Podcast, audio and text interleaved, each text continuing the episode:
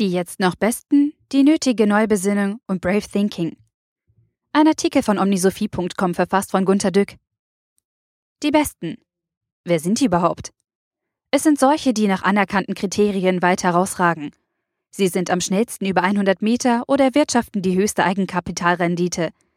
Die Kriterien, nach denen etwas am besten ist, werden in uns eingebläut.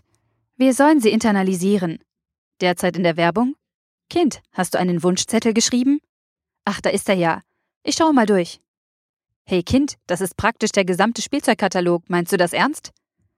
Aber Mama, ich bin dieses Jahr doch so brav gewesen. Spüren Sie es? Das Hauptkriterium unserer Kultur ist brav. Das weiß sogar der Weihnachtsmann. Kinder, seid ihr denn schön brav gewesen? Ja! Über unseren Zeugnissen stehen die Kopfnoten in Ordnung, Fleiß, Betragen und Mitarbeit. Brav. Ein Kind ist laut Duden brav, wenn es sich so verhält, wie es die Erwachsenen erwarten oder wünschen. Es soll Kriterien genügen, die als bewährt gelten. Wenn ein Kind nicht brav ist, sieht man es als unzuverlässig an. Dann traut man ihm nicht recht. Bei den Erwachsenen ist Zuverlässigkeit denn auch die am stärksten erwartete Eigenschaft, wie auch bei den Maschinen. Es muss alles funktionieren, also werden Manager zuverlässig im Sinne der Kriterien. Also vertreten Geistliche die ewigen Rituale. Das alles mag seine Berechtigung haben, aber es gibt Zeiten, in denen wir uns neu besinnen müssen. Die Digitalisierung und die einhergehende Globalisierung verändert unser Leben so sehr, dass die alten Regeln nicht mehr gelten. Neue Regeln gibt es noch nicht so wirklich. Es ist eine Zeit der Ungewissheit angebrochen. Die Kriterien, nach denen jemand am besten bewertet wird, verwässern und verlieren ihre Gültigkeit.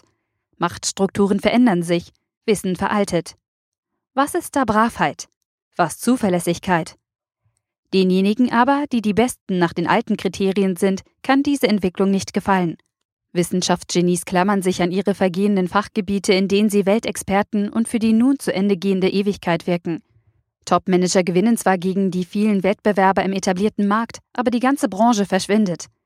Die besten Lehrer hüten ihre Lehrmethoden und werden Google Smartphone Digitalhasser. Nichts fürchten die Besten so sehr wie die Änderungen der Kriterien, wonach jemand der Beste ist.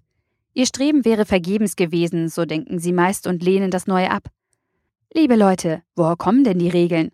Die hatten, einmal ganz naiv positiv gesehen, doch einmal einen Sinn in einer bestimmten Zeit. Und in diesen Zeiten, die da kommen und gehen, wäre es gut, sich immer wieder auf den Sinn der Regeln und Kriterien neu zu besinnen. Faktisch gesehen tut man das dann doch lieber nicht, weil sich die Zeiten meistens nur so langsam und allmählich ändern und weil die stur fest etablierten Regeln, Kriterien und Rituale an sich auch etwas Gutes haben. Die Digitalisierung aber erzwingt jetzt große Veränderungen in unser aller Leben. Kriterien und Regeln werden sich radikal, so sagt man das, verändern. Das Bewahren verliert seinen Sinn. Man könnte also denken, dass eine Neubesinnung quasi erzwungen ist. Sie findet aber nicht statt. Die Besten fürchten sich und blockieren. Am liebsten würden sie die Digitalisierung ganz vermeiden.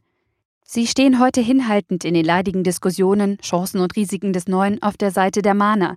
Bitte doch all die Regeln, unter denen sie die Besten sind, so zu lassen. Hilfe, es geht nicht um die Chancen und Risiken, sondern um eine echte Neubesinnung. Wer führt die denn an, wenn sich die Besten abwehrend heraushalten und damit die Neubesinnung unendlich mit ihrer noch geltenden gegenwärtigen Autorität stören? Brauchen wir bald den mehr kreativen Menschen statt den Braven? Was ist Bildung? Wie geht Demokratie? Sind wir denn nicht nur bester Freund von Frankreich, weil wir mit denen eine lange reale Grenze haben, sondern mit allen Ländern, weil ja Grenzen kaum noch etwas bedeuten? Was ist Christsein in der entgrenzten Welt? Wie wollen wir zusammenleben? Wie wollen wir unser Sein gestalten?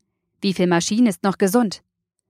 Statt einer Neubesinnung sehe ich überall nur hoffnungsklammernde Repositionierungen. Die Besten wollen natürlich die Besten bleiben und denken, Neuaufstellungen in der Organisation würden ihnen vollkommen reichen. Sie siechen aber ohne Neubesinnung dahin, weil es immer klarer wird, dass ganz neue Geschäftsmodelle alles andere verdrängen werden. An die wollen die derzeit noch Besten nicht heran und wir Menschen sehen eigentlich schon, dass die neue Zeit auch neue Lebensmodelle hervorbringen werden. Aber wir wollen nicht darüber reden, das neue Leben riecht ja nach Anstrengung, Veränderung und der notwendigen eigenen Höherbildung. Brav. Das sagt man im Englischen nicht. Man sagt good girl, good boy, good dog oder good patient.